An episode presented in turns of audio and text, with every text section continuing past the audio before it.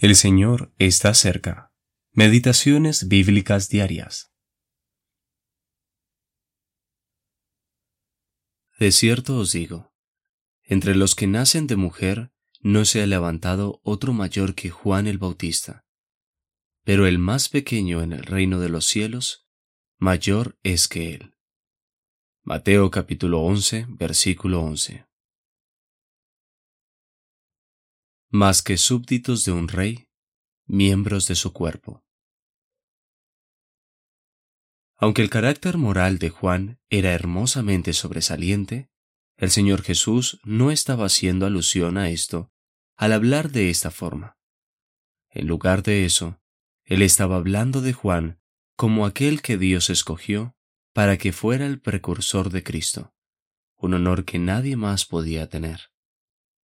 Por lo tanto, Cristo está hablando de la grandeza y el honor dado a Juan. No estaba hablando de la grandeza moral del más pequeño en el reino de los cielos, sino la grandeza de la posición dada por Dios a todo verdadero creyente en esta presente época de gracia. El rey ciertamente tendría un reino, pero Juan no formaría parte de él mientras estuviese aún en la tierra. El Señor nos dice en Lucas capítulo 16, versículo 16, La ley y los profetas eran hasta Juan. Desde entonces el reino de Dios es anunciado. ¿El Señor Jesús tiene un reino en la actualidad? Sí que lo tiene, aunque este reino no he llamado el reino y la gloria de nuestro Señor, sino el reino y la paciencia de Cristo. Por el momento, el reino no tiene un carácter de manifestación pública, sino más bien una forma misteriosa.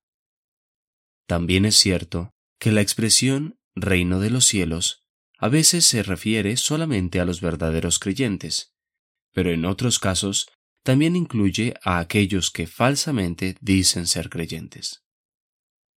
El Señor sacará de su reino todas las cosas que lo ofendan, no podemos decir que tales personas son mayores que Juan el Bautista.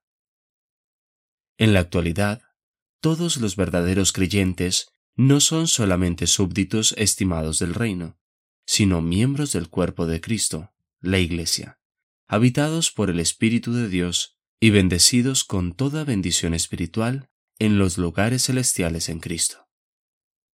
Juan nunca conoció este gran honor aunque en gloria Él estará con el Señor Jesús y será hecho semejante a Él. L. M. Grant